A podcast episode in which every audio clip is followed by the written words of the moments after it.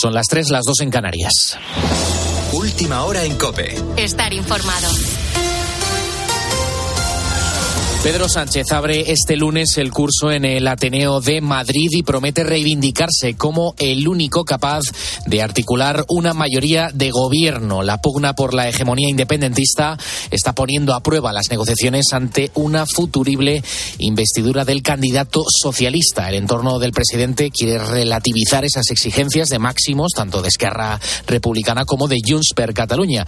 Y desde la Moncloa dicen que quedan muchas etapas por transitar mientras buscan ya el encaje de una amnistía a los encausados restantes del procés, Ricardo Rodríguez la necesidad de meter en la misma ecuación a competidores como PNV y Bildu de un lado y a Esquerra y Junts por otro, mantiene a los socialistas encerrados en el máximo hermetismo. El parapeto de la discreción, sazonado con el mantra de la convivencia, busca avanzar durante las próximas semanas en unas negociaciones de infarto sacudidas por la carrera entre Oriol Junqueras y Carles Puigdemont, deseosos de colgarse medallas ante el tendido independentista. Esa amenaza está presente, aunque Pedro Sánchez se refugia en el optimismo para una hipótesis hipotética investidura que en contra de sus intereses promete llevarse al límite. El entorno presidencial quita ahora mismo hierro a las escenificaciones de exigencias de máximos del separatismo como son la autodeterminación y una amnistía cuyo encaje legal prosperaría. Eso sí, desde la Moncloa admiten que quedan muchas etapas y ajustes por transitar. A todo esto, el Ministerio de Igualdad celebra este lunes un comité de crisis para la evaluación de los últimos asesinatos machistas,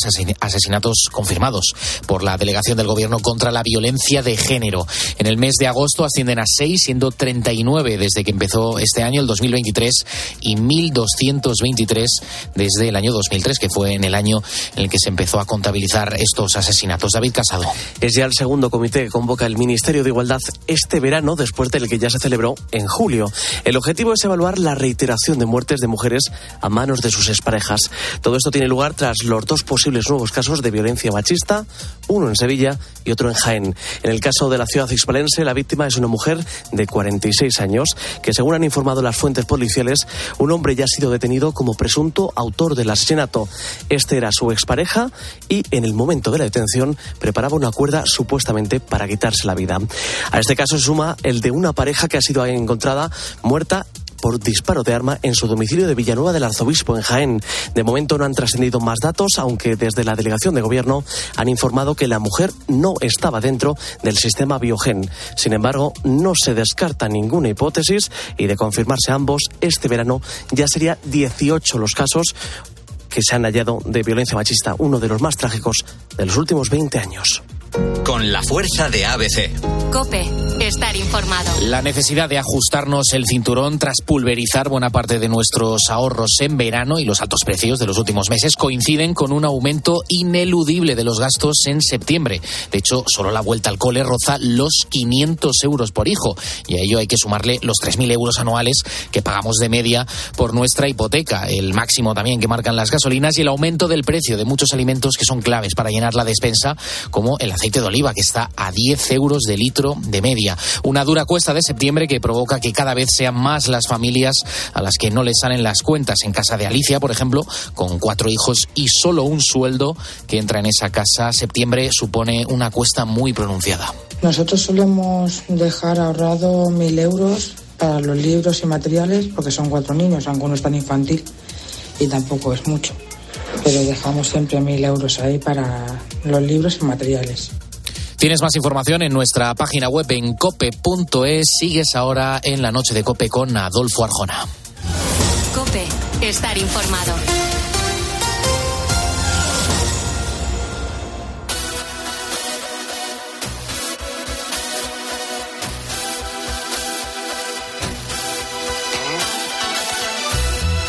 Escuchas la noche. Con Adolfo Arjona. Cope, estar informado. Escríbenos a nuestro correo, lanochearjona.cope.es y síguenos en Twitter, arroba lanochearjona y en Facebook, La Noche de Adolfo Arjona. Envíanos tu nota de audio de WhatsApp al 650-564-504. Estas son las diferentes maneras para contactar con nosotros. Dicen que nunca te acostarás sin saber algo nuevo. Si estás a punto de irte a dormir, si acabas de empezar tu día, seas trasnochador o seas madrugador. Me comprometo que la próxima vez que te vayas a la cama seas sabiendo muchas cosas más. Por eso ahora, en la noche de Arjona, nos rodeamos de expertos para resolver preguntas como estas.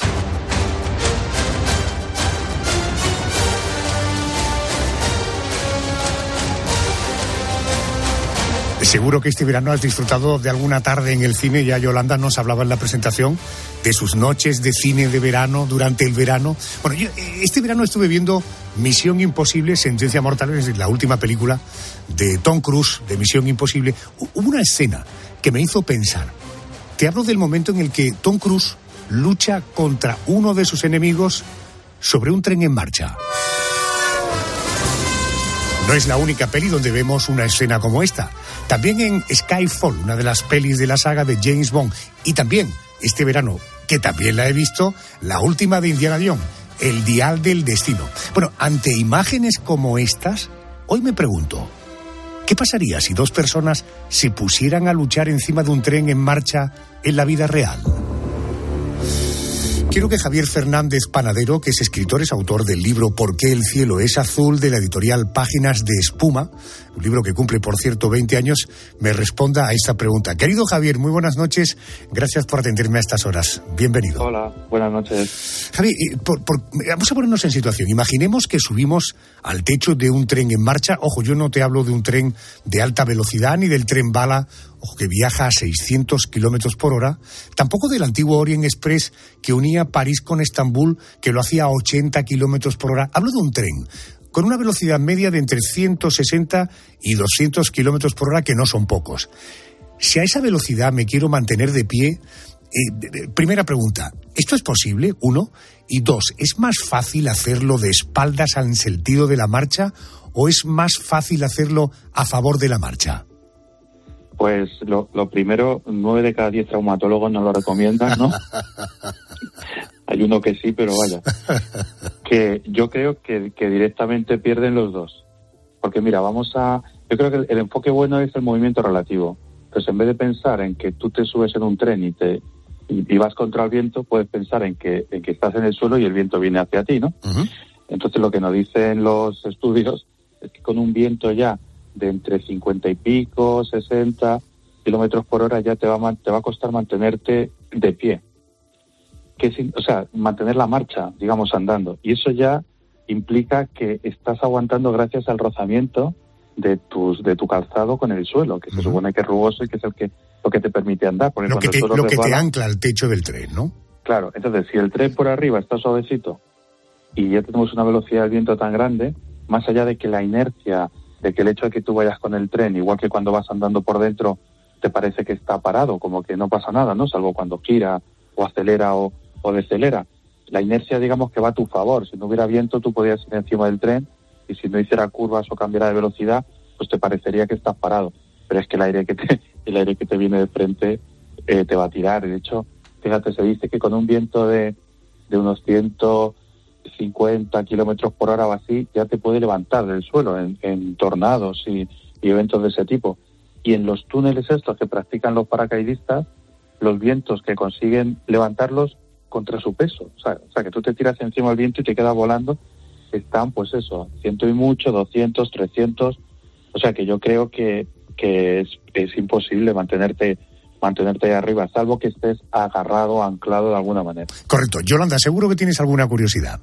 Sí, una vez que ya Javier, buenas noches, ha comentado que es posible mantener el equilibrio encima de un tren en movimiento muy, muy, muy poquito rato, quería saber, una vez que estamos arriba, Entiendo que no va a ser fácil mantenernos quietos, como ha dicho, mientras soportamos la fuerza del viento, pero ¿cuáles son las dificultades si quiero andar, si quiero correr, aunque sea solamente unos segundos? Esto complica la cosa, lo de andar y correr. Ya sabemos que es extremadamente complicado y a ciertas velocidades imposible. Pero admitamos la hipótesis de que estamos arriba. Eh, ¿Andar y correr podría dificultar esta maniobra? Claro, fíjate, lo primero es que el rozamiento que tanto que tan poca gente quiere, es nuestro amigo para a la hora de andar, porque si alguna vez habéis intentado patinar sobre hielo, lo primero que nota un principiante es que echa un pie para adelante y el otro se le va para atrás. Y lo que necesitas para poder empezar a moverte es el rozamiento. Así que la única manera de patinar es o clavas la punta del, de uno de los, de los patines que tiene así como unos dientecitos o pones o lo pones de lado, se necesita rozamiento, con lo cual, si tú quieres andar por encima del, del, del, tren, algo, o sea, tienes que rozar o el pie se tiene que sujetar en algo o unas cosas magnéticas de estas, que tengas unas botas magnéticas, porque si no, no vas a poder. Y luego la segunda es la superficie que ofreces al viento. Esto yo creo que lo hemos experimentado todos, ¿no? Si tú te pones más grande cuando vas con un paraguas, pues la presión del viento al recoger en más superficie genera una fuerza mayor. Entonces, la idea sería ponerse lo más pequeñito respecto del viento, darle la menor superficie a la dirección de perpendicular del viento e intentar desde ahí, ¿no? Que los pies se agarraran a algo y e ir, ir avanzando pero vamos, ya digo que, que, vamos a durar poco. Correcto, por tanto, eh, tenemos claro que la pelea encima de un tren a velocidad, en fin, razonable de los trenes que hoy circulan es del todo imposible, por lo tanto estamos ante una ficción. Ahora imaginemos que el tren tiene una puerta que da al exterior y que puede abrirse desde dentro. Si me quiero tirar del tren en marcha, imagino que la velocidad que lleva el tren provocará que yo sienta un tirón hacia atrás. Por tanto, ¿es posible medir qué fuerza tendrá el golpe respecto a la velocidad del tren? ¿O abrir la puerta de un tren y quererme tirar? Supongo que quererme tirar sí que puedo. Y ahí lo que ocurriría sería un fuerte tirón hacia atrás, ¿no? Claro, ahí tienes un, un problema que se parece bastante al de los paracaidistas, ¿no? Cuando, cuando se tiran. Entonces, de nuevo, eh, tienes por un lado la, el viento que te viene de frente y por otro lado la superficie que tú pones contra ese viento. Cuanto mayor superficie pongas, más te vas hacia atrás, que se parece mucho a cuando caen los paracaidistas y quieren frenar su caída, que abren las piernas, los brazos y ponen todo el cuerpo, ¿no? Para intentar pararse lo más posible. Entonces ahí tendrías eh, todos los efectos del aire que está pasando, más luego los efectos relacionados con la succión del aire, como cuando te pasa un coche al lado y parece que se lleva los papelitos o te lleva a ti mismo, ¿no? Entonces ahí tienes mucho fluido moviéndose que te pueden dar problemas. Pasa lo mismo cuando entras en un túnel, que tú estás comprimiendo el aire por la parte frontal, pero se producen vacíos en, la, en las partes de arriba, porque no le está dando tiempo al aire a circular hacia allá. Y eso ha sido un problema incluso en los diseños de trenes. O sea que lo más probable es que el golpe de viento a una velocidad tan grande, pues te ocasionará, te bastantes daños. En todo caso, mucho mejor ir dentro del TEN leyendo un libro tranquilamente o escuchando la radio que hacer estas peripecias del techo o intentar saltar. En todo caso, eh, Javier, fíjate que tu libro, aquel ya, bueno, viejo libro, tiene ya 20 años, eh, de editorial Páginas de Espuma, ¿Por qué el cielo es azul? me invita a plantearte la posibilidad de que cualquier otra noche en el programa te volvamos a llamar y nos preguntes o nos contestes a la pregunta ¿por qué el cielo es azul? ¿Por qué no es de otro color? ¿Te parece que otra noche hablemos de esto? Pues encantados, algo más seguro, sí. Perfecto, Javi, gracias por atenderme. Un abrazo fuerte. Otro de vuelta.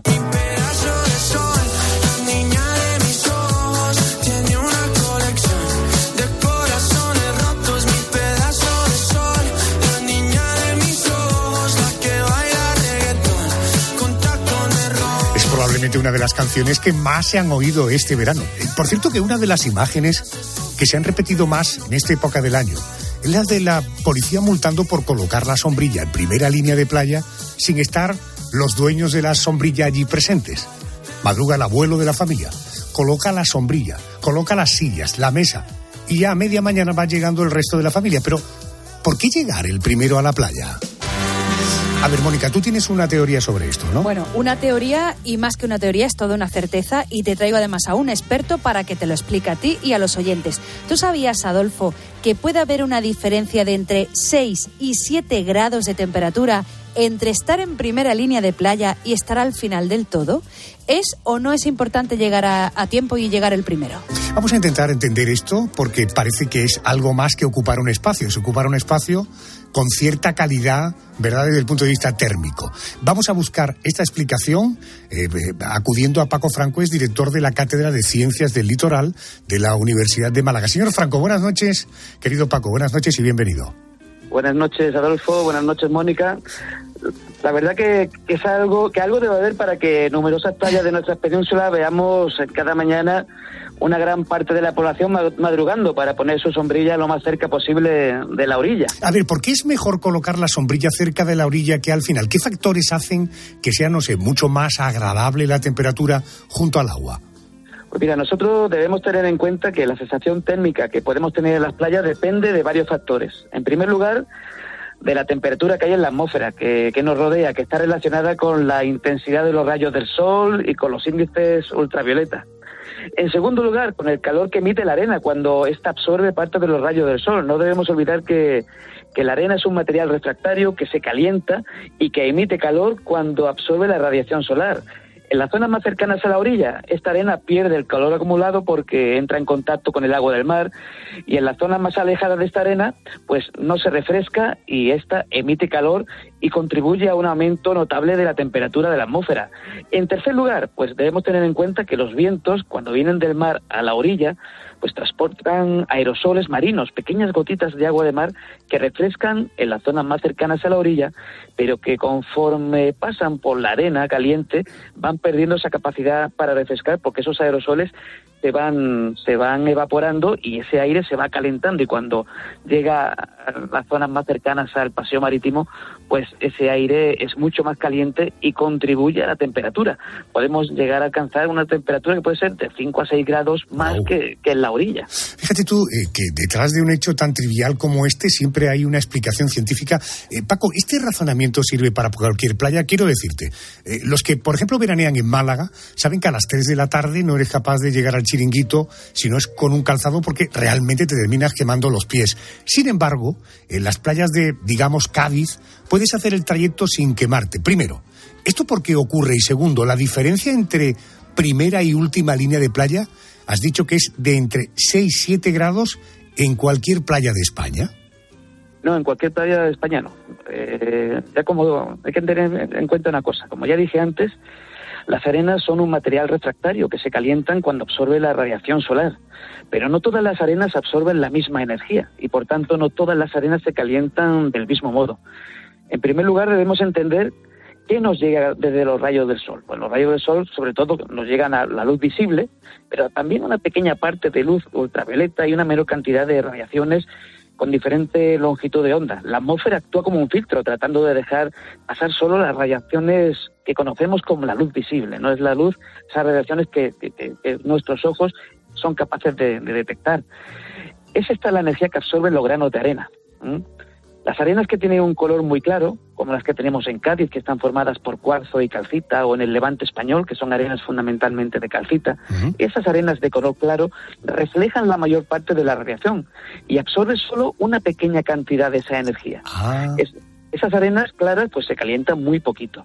Pero las arenas de la Costa del Sol, además de tener cuarzo y calcita, tienen otros minerales oscuros, eh, como pueden ser las cloritas, las biotitas, y hacen que nuestras arenas sean grises y por tanto absorben más cantidad de radiación, reflejan menos y esta situación hace que las arenas se calienten mucho más que en otros lugares hasta un punto que es difícil andar descalzo por ellas en las horas centrales del día.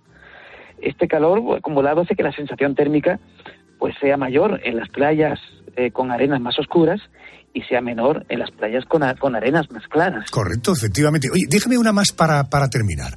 Eh, has explicado cómo los minerales que contiene la arena condicionan su color y condicionan su capacidad de guardar el calor. Has explicado que a lo largo del litoral español encontramos distintos tipos de arena. Eh, eh, ¿Qué pasa si nos fijamos, no sé, las profundidades del litoral español? ¿Hay mucha diferencia entre unas zonas y otras? Déjame que te ponga un ejemplo para que los oyentes entiendan a dónde quiero ir. Eh, sé que el punto más profundo de las costas malagueñas se encuentra a 2.200 metros de profundidad. ¿Es esa más o menos la profundidad media máxima del litoral español o hay grandes diferencias? Sí, todo, todo es muy diferente en función del lugar de la costa de la, península, de la península ibérica donde nos encontremos. Generalmente, la capa más superficial de los fondos marinos corresponden a depósitos sedimentarios que pueden tener un origen biológico, generando depósitos de calcita o de dolomita, o depósitos minerales de aportes continentales que llegan arrastrados por los ríos, ¿no? Entonces, los minerales que vamos a encontrar en el fondo marino van a depender de la geología más cercana que tengamos e incluso del clima reinante, que puede influir mucho en la naturaleza del sedimento que se genera. De hecho, si analizamos los sedimentos del fondo marino, podemos conocer cómo era el clima en un momento, en el momento de, de su formación. En lo relativo a la profundidad, también va a depender mucho de la zona en la que estemos. Si caminamos desde la playa hacia el mar, conforme ya nos, nos adentramos en el agua, uh -huh. nos encontramos en primer lugar, sobre todo, en primer lugar, la plataforma continental, que suele tener una profundidad máxima de 50 metros. Y esto es más o menos general para toda la península ibérica. Posteriormente encontramos un escalón que se denomina un talud continental, donde ya podemos, tras él, podemos encontrar profundidades de 200 metros y si nos vamos alejando de la costa, la profundidad máxima ya dependerá de la zona en la que nos encontremos. Por ejemplo, en la Costa del Sol, que está bañada por el Mal de Alborán, la profundidad, la menor profundidad se encuentra en la zona más cercana al estrecho, en torno a 1500 metros. Y conforme nos vamos alejando, vamos eh, navegando hacia, hacia Almería, pues eh, la profundidad va aumentando. Y, llegando a Almería ya la profundidad en el mar de Alborán es de 2.200 metros. Ya si pasamos del mar de Alborán al Mediterráneo, el Mediterráneo es un poco más profundo, donde la profundidad máxima es de 5.000 200 metros. Y ya si hablamos del norte, en el mar Cantábrico, pues podemos encontrar una profundidad máxima de 4.750 metros. Fíjate Adolfo, que todo depende del lugar donde, donde, nos encontremos. Fíjate, en la zona del Levante, más o menos 5 kilómetros de profundidad, en el norte, en la zona del Cantábrico, 4 kilómetros 750 metros de profundidad. En todo caso, son explicaciones y respuestas que da Paco Franco, es director de la Cátedra de Ciencias del Litoral de la Universidad de Málaga. Paco, gracias por atenderme. Te mando un abrazo muy fuerte. Gracias. Muchas gracias. Un fuerte abrazo. Por primera vez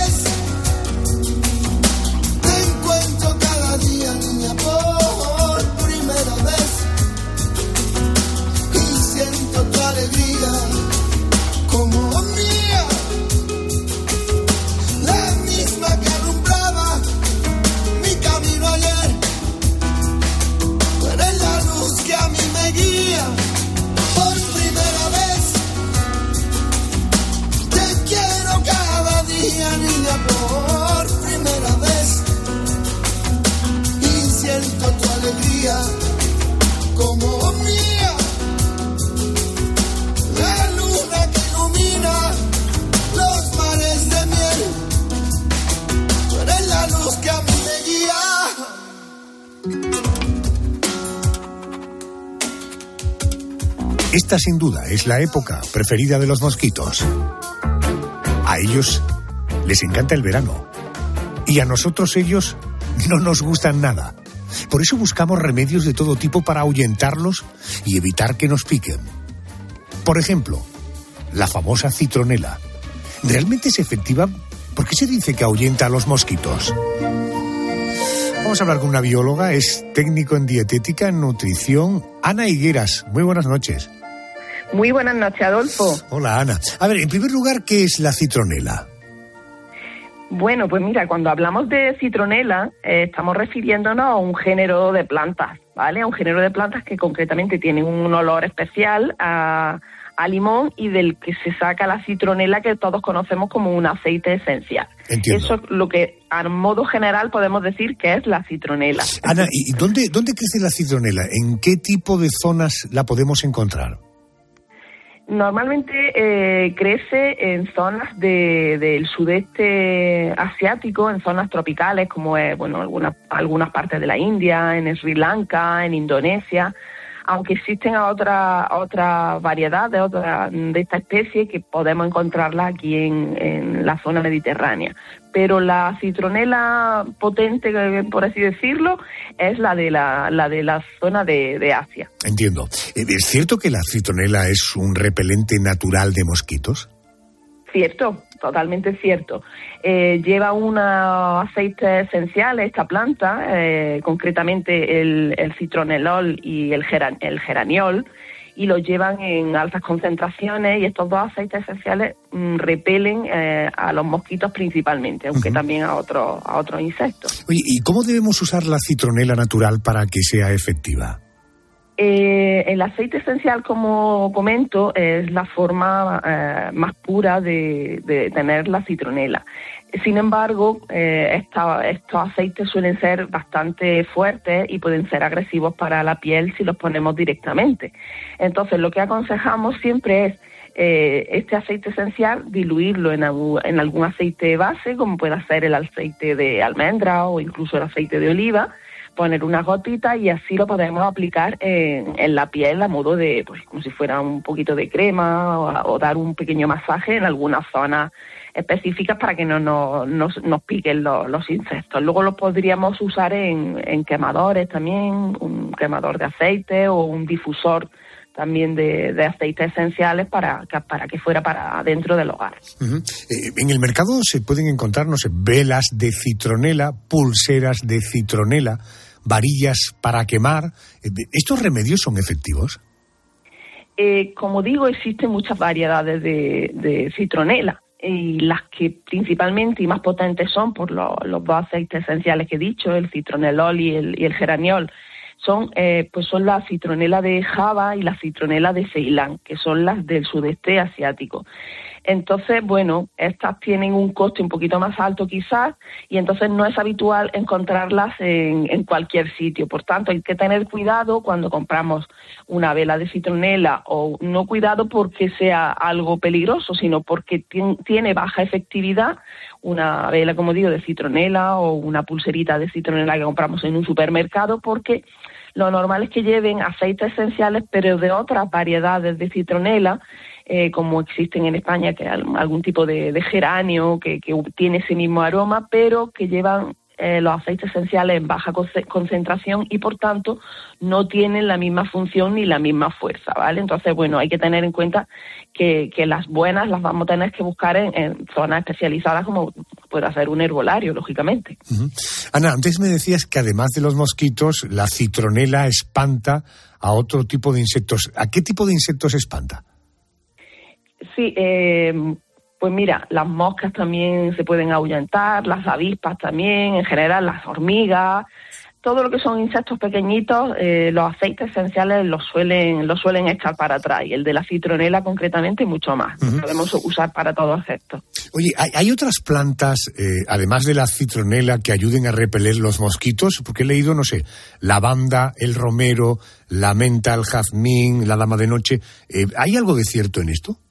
Eh, sí, Adolfo, pues mira, existen eh, plantas que, que llevan también aceites esenciales como el geraniol, como es el caso del geranio, de ahí viene su nombre, y entonces este tipo de plantas también las podríamos tener, pues, tener una, maceni- una macetita en casa, en las ventanas, que bueno, van a ayudar un poquito también a, a repeler los mosquitos, pero como digo, no con tanta, con tanta fuerza como la citronela tal cual. Pero bueno, el, el geranio podría ser una opción, la albahaca podría ser también una buena opción por estos aceites esenciales. Eh, para terminar, eh, ¿la citronela tiene alguna otra utilidad más allá de ser un repelente de mosquitos? Eh, sí, eh, pues en, en los países donde se cultiva se utiliza mucho a nivel gastronómico también. Si no estas mismas, estos mismos géneros, otros otros de la misma especie.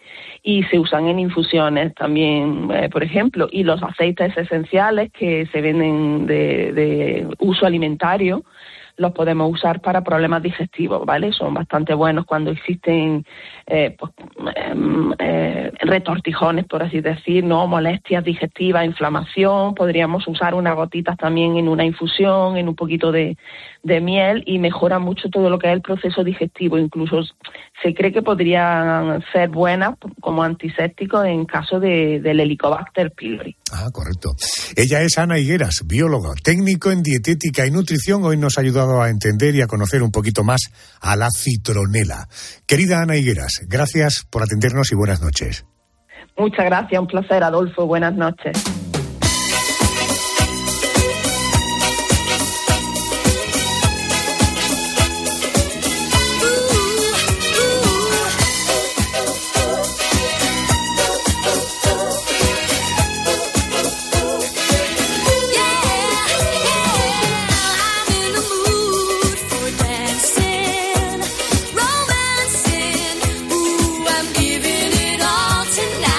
Seguro que alguna vez has pensado que en nuestra vida diaria el vidrio está presente en cualquier momento del día, en botellas, en vasos, en copas, en botes de conservas, en envases de colonia, pero ojo porque no es lo mismo el vidrio que el cristal. La pregunta que nos hacemos esta noche es, oiga, ¿cómo se fabrica el vidrio? Me atiende el Diego Rodríguez, es maestro soplador de la Real Fábrica de Cristales de la Granja de San Ildefonso, por tanto, alguien muy autorizado para hablar de este asunto. Querido Diego, buenas noches, bienvenido a la cadena COPE. Buenas noches, Adolfo. Muy buenas noches, Diego. Eh, ¿Qué, qué diferencia hay entre el vidrio y el cristal? Bueno, muy sencillo. El, el- el vidrio es algo que, que lo hacen los humanos, es, es arena de sílice, la mezclamos con sosa y, y, vamos, que prácticamente todo lo que tenemos por todos los lados es vidrio. Y, el cristal, pues es algo que da la naturaleza, ¿no? Es el cristal de roca, la sal cuando cristaliza, es el hielo y eso es el cristal. Estamos todos acostumbrados a llamarlo cristal, pero realmente todo es vidrio. Correcto, vidrio sería arena y sosa, cristal es un mineral natural que nos encontramos en la naturaleza. Eh, eh, vamos a centrarnos, por ejemplo, en los vasos de vidrio. Eh, ¿Qué materiales hay que preparar para la fabricación de los vasos de vidrio y esto cómo se mezcla? Bueno, es, es sencillo. Lo que hacemos es mezclar arena de sílice y, y- y sosa, un 60, un 40%, y lo que hacemos es meterlos en un horno. En ese horno le, le subimos temperatura, le subimos a unos 1380 grados de temperatura y durante seis horas más o menos y progresivamente vamos bajando despacito, despacito para que en una fundición de 12 horas el vidrio al día siguiente podamos trabajar con él. Eh, Pedro, te escucha el señor Rodríguez. Eh, Diego, eh, sé que la parte crítica del proceso de fabricación es eh, la fundición que puede determinar incluso la calidad del producto. ¿En qué consiste esa fase? Bueno, la fundición eh, lo que consiste es en ir subiendo progresivamente el vidrio, vamos subiendo de temperatura y en los momentos determinados pues lo que se hace es eh, acatarlo, ¿no? Lo que se hace es meter un pequeño hierrecito y vamos viendo cómo está fundiendo. Se ve sencillamente viendo la cantidad de burbujas que tiene el vidrio. Cuantas más burbujas tiene, más tiempo necesita esperar, sean más grandes, sean más pequeñas, y cuando tiene una burbuja muy finita, muy finita, que calla que ya no se ve, ese es el tiempo ya que empezamos a bajar el, vidrio. Pero vamos, al final es un poco truquillo, ¿no? Todos los días se va, se va haciendo esa afinación y todos los días ah, cambia. No corresponde que sean seis horas exactamente, un día cinco y media, otro día son siete. He visto que eh, el vidrio muchas veces sale de una especie de masa pequeñita. ¿Cómo se moldea esa masa, por ejemplo, para hacer una copa o un vaso en cada una de esas porciones? Bueno, eh, eh, nosotros moldeamos la masa con papel de periódico. Utilizamos el papel de periódico mojado, que, que al estar mojado la celulosa se compacta y hace que no traspase nada de calor. Y con él vamos moldeando, pues mm, imagínate igual que un alfarero. El alfarero lo hace en vertical y nosotros en horizontal. Y lo que utilizamos es la mano exactamente igual para darle forma con los dedos, vamos moviéndolo. Lo que pasa es que tenemos el papel mojado entre medias para poder acceder al vidrio. Eh, Los vasos y las copas no son todos iguales. eh, incluso hay algunos que se pueden decorar, hacer un diseño individualizado. Por ejemplo, ¿cómo se pondría un logotipo en un vaso? Bueno, cuando queremos hacer un logo en un vaso, una copa o lo que sea, lo primero que tenemos que hacer es dibujarlo, está claro. Y lo que pasamos es a, a utilizar la rueda. Tenemos unas ruedas donde, que son muy pequeñitas, en las que vamos haciendo poquito a poco un- ese logo y vamos arañando el vidrio, se va desgastando, entonces el vidrio se va quedando mate y se va formando lo que es ese logo en, esa, en esas copas, en esos vasos. Al final hay diferentes técnicas, las más rápidas, más productivas, menos productivas, pero en base es eso, arañar el vidrio para que el, quede- el vidrio quede mate y se forme ese logo. Diego Rodríguez, maestro soplador de la Real Fábrica de Cristales de la Granja de San Ildefonso. Gracias por estar en este primer programa de la temporada. Gracias y buenas noches. Buenas noches, Adolfo, muchas gracias. Gracias.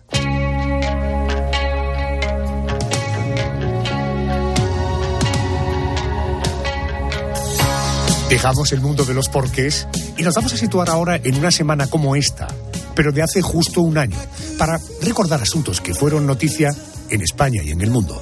Bueno, con este ejercicio de memoria, el objetivo es ponértelo a prueba, ponerte a prueba la percepción del paso del tiempo. Vas a tener, cuando escuches las noticias, una sensación que puede ser que el tiempo ha pasado rápido o que el tiempo ha pasado lento. Vamos a ello. Sitúate en el Reino Unido, 8 de septiembre de 2022.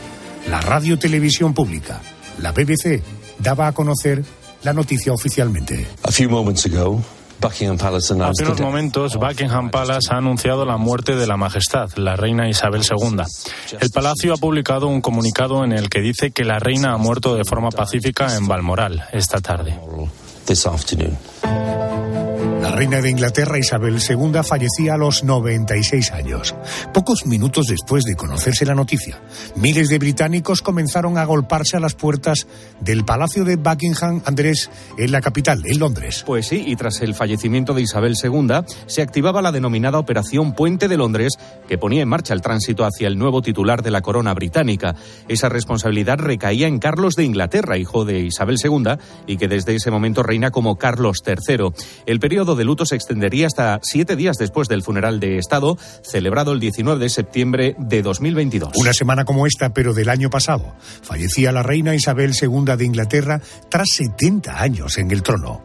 ¿Tienes la sensación de que ha pasado el tiempo rápido o ha pasado lento? Hace ya un año de Inglaterra a Roma, porque cuatro días antes del fallecimiento de Isabel II, el Papa Francisco presidía el acto de beatificación del Papa Juan Pablo I en la plaza de San Pedro de la capital italiana.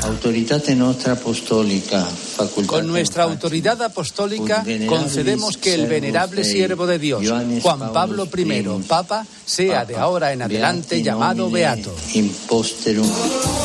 Juan Pablo I protagonizó uno de los pontificados más breves de la historia. El Papa de la Sonrisa falleció el 28 de septiembre de 1978, solo 33 días después de ser elegido Papa. Hoy, precisamente 4 de septiembre, se cumple exactamente un año de la beatificación de Juan Pablo I.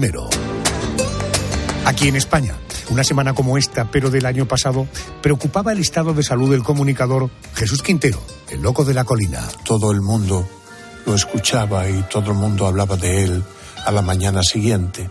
Había que estar en el loco porque, como se diría más tarde de la televisión, nada ni nadie existía si no salía en el loco de la colina.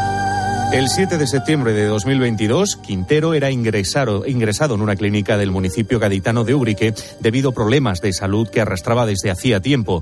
Allí recibiría tratamiento su delicado estado de salud.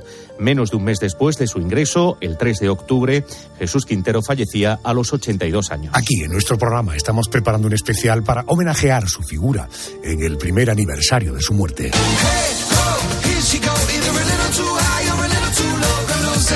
Y terminamos con música, porque una semana como esta, pero de hace un año, Robbie Williams lanzaba la edición de lujo de su disco 25. Con este trabajo, el excomponente de Take That recopila lo mejor de sus 25 años de carrera en solitario a través de 29 canciones. Bueno, muchos de estos temas han sonado en directo en nuestro país, porque recientemente el artista británico ha ofrecido dos conciertos, uno en Barcelona y uno en el Festival Mare Nostrum de Fuengirola, en la provincia de Málaga. Por cierto, ¿cómo fue el concierto, Arjona? Que sé que estuviste. Fantástico. Bueno,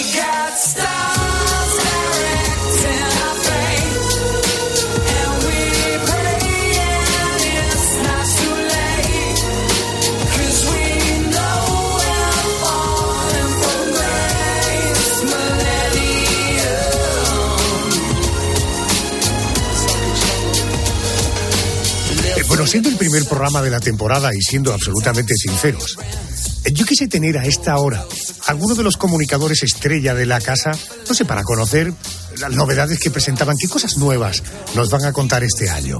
Bueno, Herrera andaba absolutamente liado. Expósito, que no podía. Paco, Pepe y Lama, con lo de Rubiales, imposible. Castaño se tenía que ir a dormir. Y al final, nos hemos tenido que conformar con esta gente que suena de esta manera que yo te voy a poner. Pa, para, para, para, para, pa, pa, pa. El barco en la niebla. ¿Qué tal estás distinguiendo? Por fin en nuestro hábitat natural, o sea, abras bodegas. De hecho, yo ya vengo ciego ya, tío. Ay, Dios mío. Fernando Echeverría, David Miner, Óscar Blanco, ellos son el grupo Risa. Queridos, muy buenas noches y bienvenidos noches, a casa. Adolfo Buenas. ¿Cómo estamos? Hola, Adolfo. Bienvenido a tu Hola, noche. Hola, Fernando. Buenas noches. Buenas noches. ¿Qué tal, querido Adolfo Arjona? O sea, somos la quinta opción. La grasa que sobra, el excedente de esta radio. Maravilloso. Osquita, buenas noches. Buenas noches, Adolfo, ¿qué tal? Hola, guapo. Hola. Óscar Blanco, David Miner y Fernando Echeverría. Oye, antes de nada, eh, ¿seguís esta temporada en COPE eh, con todo digo ahora esta temporada en invierno, porque en verano prácticamente habéis hecho la programación de verano, pero en invierno, ¿os podemos encontrar en el espejito y en la madrugada del sábado al domingo? No, nosotros hemos hecho la programación de verano y ahora en invierno ya nos vamos. Eh, no, no, en serio, las, las vacaciones comienzan ahora y nos han informado que sí, que seguimos en, en COPE eh, con alguna ligera variante, porque no sabemos si el espejito se llama el espejito, porque ahora lo vamos a hacer este año con Alberto Herrera. Y, y por lo general el, el plan de acción es eh, el libro de ruta es más o menos el mismo. Es decir, la noche del grupo Risa somos tu programa telonero porque estamos el día anterior. Correcto. O sea, el, el primero somos los teloneros del sábado y el domingo por la noche ya vienes tú. De 1 a 5, como siempre. Eh, luego el ratico este que estemos con Alberto Herrera, que vamos a estar en el programa de Herrera todas las semanas. Eh, y después el partidazo con Juanma Castaño los miércoles por la noche, que seguimos con el Vaya Fiesta. ¿Y, y qué me falta? Te falta el pulpo, por ejemplo. Y el pulpo, ah, bueno, pulpo, sí. también hacemos alguna cosita con el pulpo y, y- y ya está, ¿no? Oye, y sumando los honorarios de todas esas colaboraciones, al menos llegáis al salario mínimo interprofesional. Lo rebasamos ligeramente. Lo rebasamos ligeramente, pero al menos. Pero, pero seguimos ahorrando para comprarnos un descapotable, Adolfo. Pero mira, mira, escucha una cosa. eh, no, eh, haciendo el espejito con Alberto y no con Carlos, supongo que, claro, el personaje fundamental, el espejito también tiene que cambiar. ¿Ya le vais cogiendo el punto a Alberto? Eh, ¿O no necesariamente? No, no, no necesariamente. O sea, estas cosas surgen en el momento más, más insospechado. O sea, eh, hacer una imitación no es como encargar una pizza y luego vienes de la moto y te traes la pizza. Eh, Ya sabes que las voces surgen en cualquier momento, en cualquier circunstancia. Le vas cogiendo un poquito el tranquillo y puede que cualquier día pues explote. No, no sabemos exactamente, estamos todavía ajustando el formato, pero muchas veces estas cosas se hacen eh, o, el, o el objetivo se consigue sin grandes planteamientos, simplemente rodando, haciendo kilómetros, pues van surgiendo las cosas por su propia inercia. ¿no? O sea, de la todas base, la- sí. Hay una cosa que, que- que a Fernando le gusta comentar, que es que el listón de calidad que, que Fernando y David ponen a la hora de, de dar a una voz para una imitación eh, es- está muy alto, porque tú en, en un medio como la radio, si no haces una voz clavada al original o que se parezca bastante, eh, no es vendible.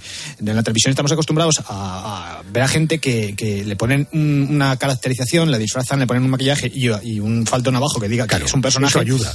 Eso ayuda muchísimo, pero en la radio, si la voz no es lo más pegada al original posible, pues es muy difícil que, que acabe de funcionar. Esto como, eh, Fernando, eh, David, Oscar, eh, ¿recordáis cuando José Luis Moreno decía que era ventílocuo?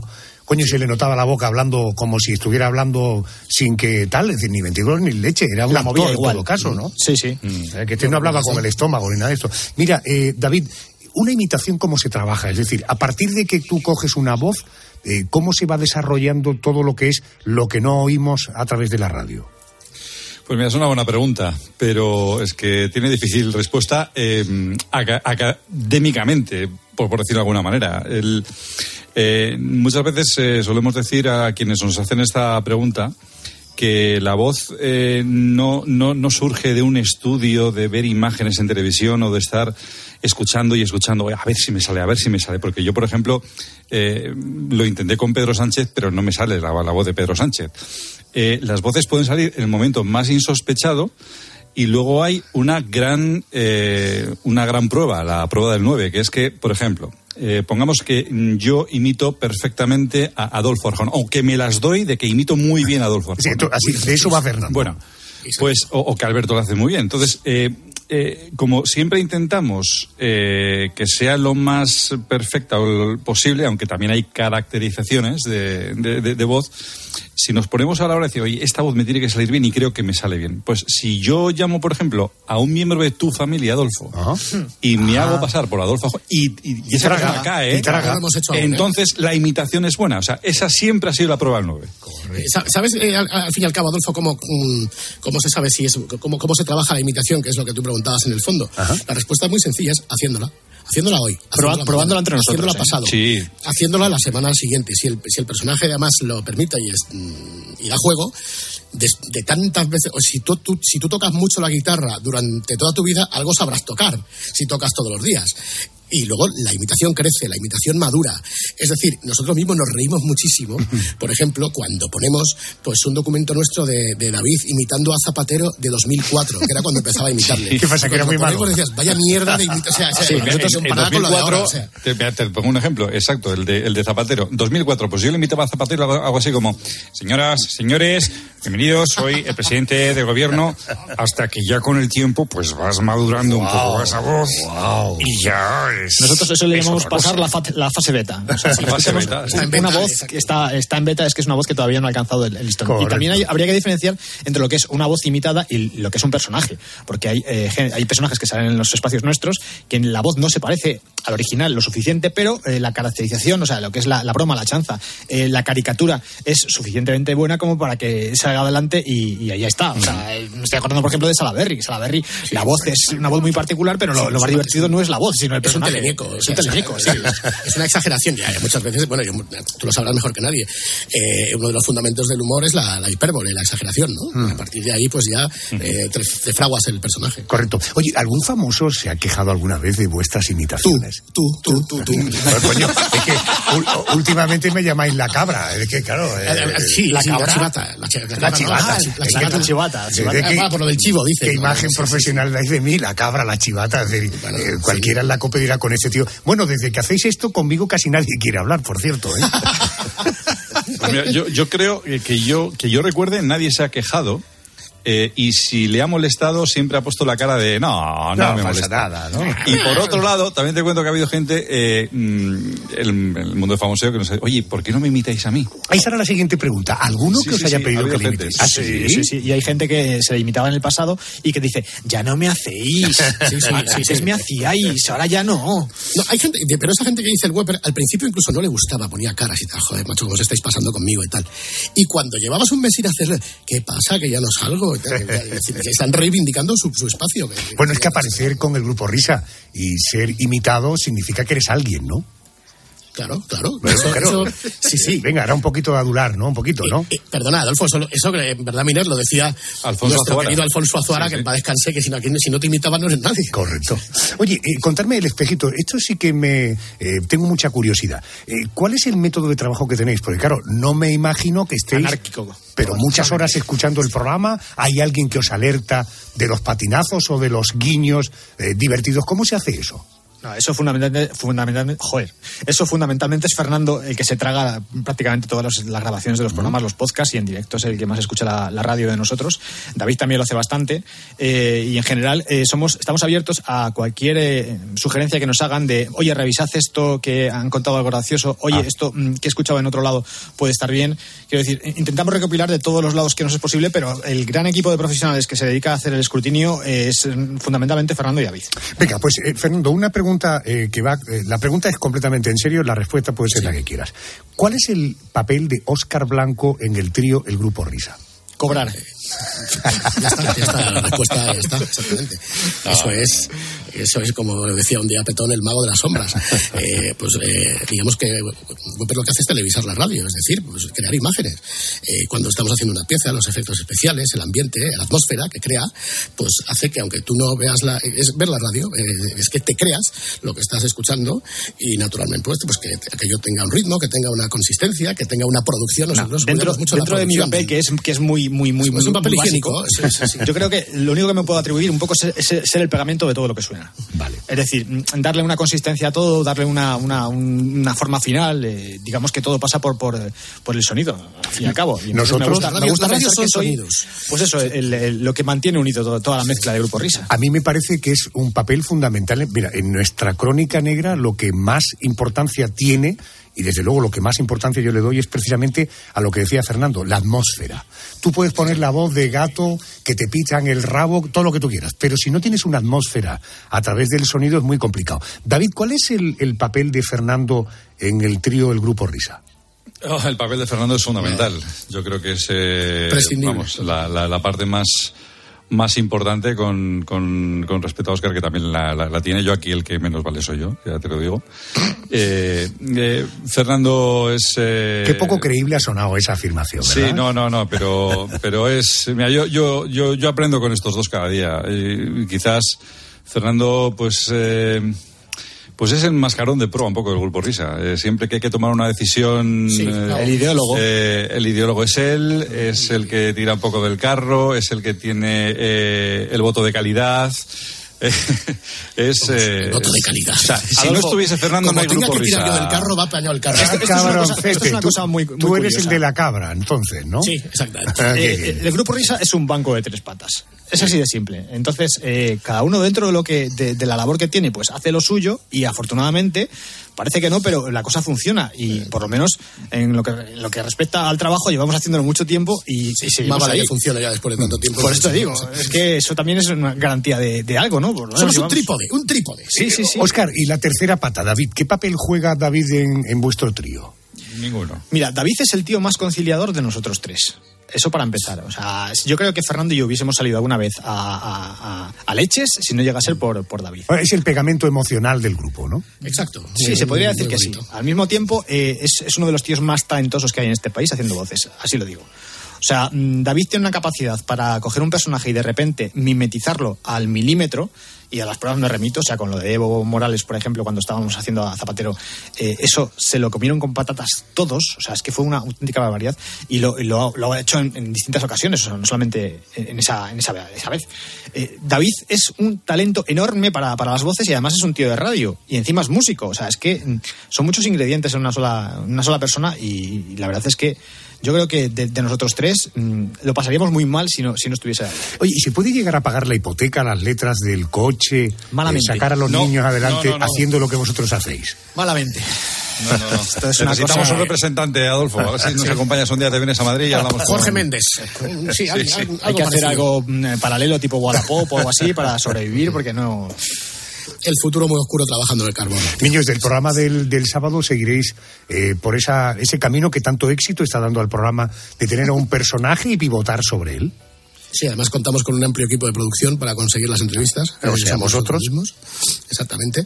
Y, y bueno, la verdad es que mm, la cosa de traer a un personaje cada, cada programa, en realidad mm, mm, la idea partió porque ya no nos soportábamos a nosotros mismos, porque siempre estamos hablando entre nosotros. Y entonces, por, por lo menos que venga alguien para del cual nos cuente cosas, aprendamos cosas y echemos un rato entretenido sin demasiadas pretensiones. Pues ya sabes, estas charlas de madrugada, es que es la hora, eh, cada banda horaria de la radio tiene un ritmo, ¿no? Y es una hora pues más apta para la confidencia, para la charla relajada, que puede ser como un sábado por la noche, pues si quedas en un pub con un amiguete a tomar una cerveza, ¿no? Esa es la, Adolfo, la- además es que tú eres un tío conocedor de la radio moderna y sabes perfectamente que una entrevista como la nuestra o como la que nos estás haciendo tú ahora solamente cabe ya en programas de noche.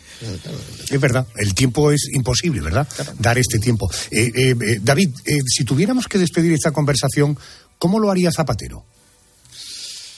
Pues ha sido una conversación no hablas del universo ni de esas cosas que bastante, mirando, ¿eh? bastante animada.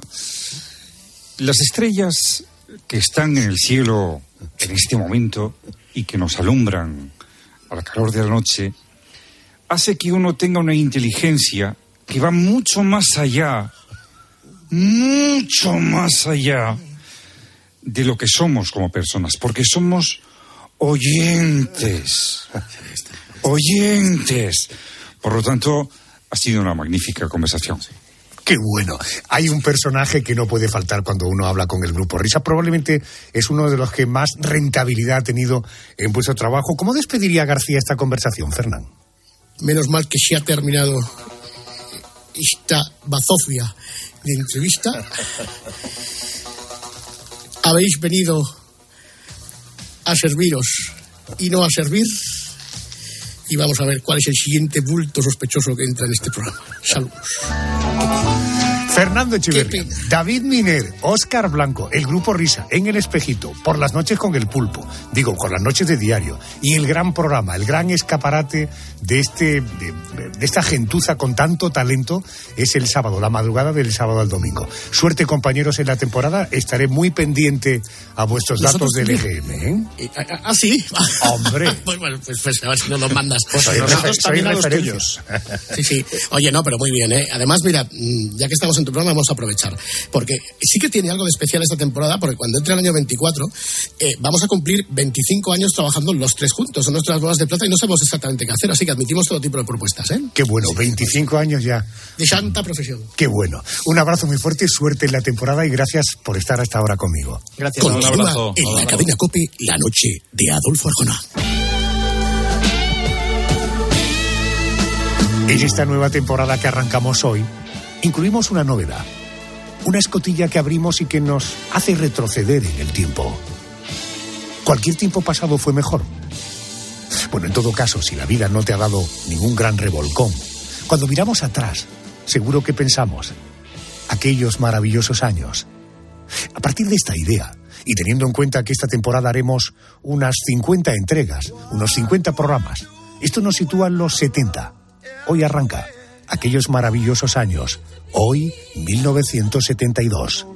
Ese año dejó momentos gloriosos para los españoles. Aquito Fernández Ochoa, los Juegos Olímpicos de Invierno, se hacía con la medalla de oro. Sentíamos una mezcla de orgullo y curiosidad por un deporte, hay que confesarlo, el esquí, que era prácticamente desconocido para la gran mayoría. Y en el verano de 1972, los españoles disfrutamos de nuestra banda sonora. Vacaciones de verano. Fórmula quinta entre sombrillas, toallas, mirindas, chapuzones en la playa y días en el pueblo junto a la familia. Pero si hay una canción que marcó 1972... Es el tema Un beso y una flor de Nino Bravo, la canción de 1972, un año en el que toda la familia se reunía delante de la tele para ver un nuevo concurso llamado 1-2-3 y a través de la radio se escuchaba por primera vez a una banda norteamericana llamada Eagles. Take It Easy fue la primera canción que lanzó la banda californiana, que a día de hoy, por cierto, ha vendido más de 100 millones de discos en todo el mundo. Su canción más famosa ha marcado a varias generaciones.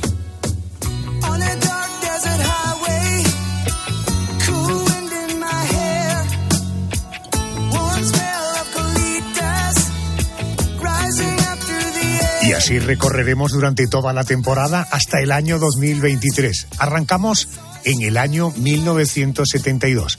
A esta hora de la madrugada nos vamos.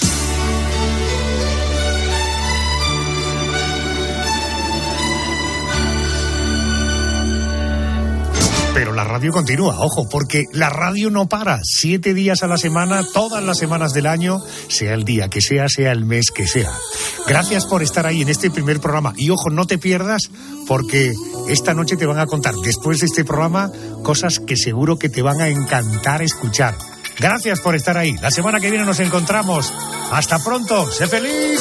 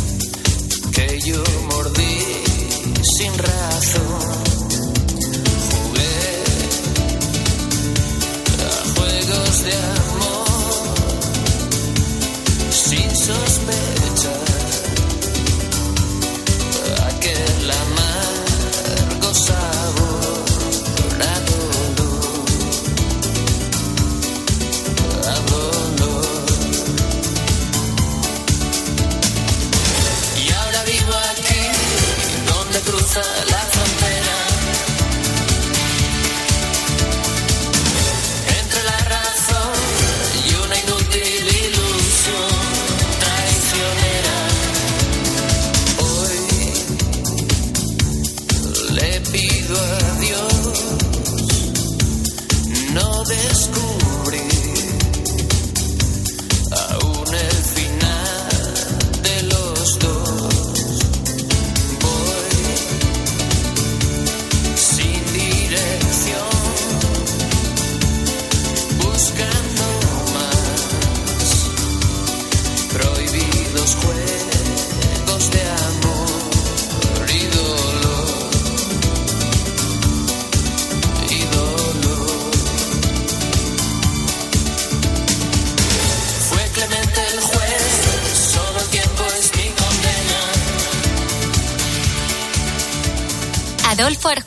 La noche.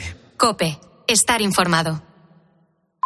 Cada mañana en la radio, el dato y lo que significa. ¿Por qué hay que atender ese dato? Todos los contratos fijos discontinuos, que es la figura que ha sustituido los antiguos contratos temporales. De lunes a viernes, desde las 6 de la mañana, Herrera en Cope, con Carlos Herrera.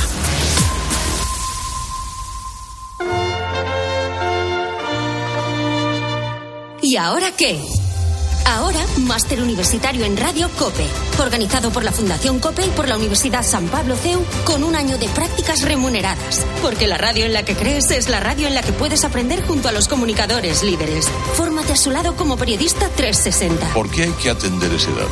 Porque ahí se engloban todos los... Dato fundamental para entender el viraje de la política. Empezó el partido, Albert. Sí, ha arrancado el partido. Máster universitario en Radio COPE. La radio en la que crees es la radio que te hará crecer. Infórmate en fundacioncope.com y en el 91 828 39 30.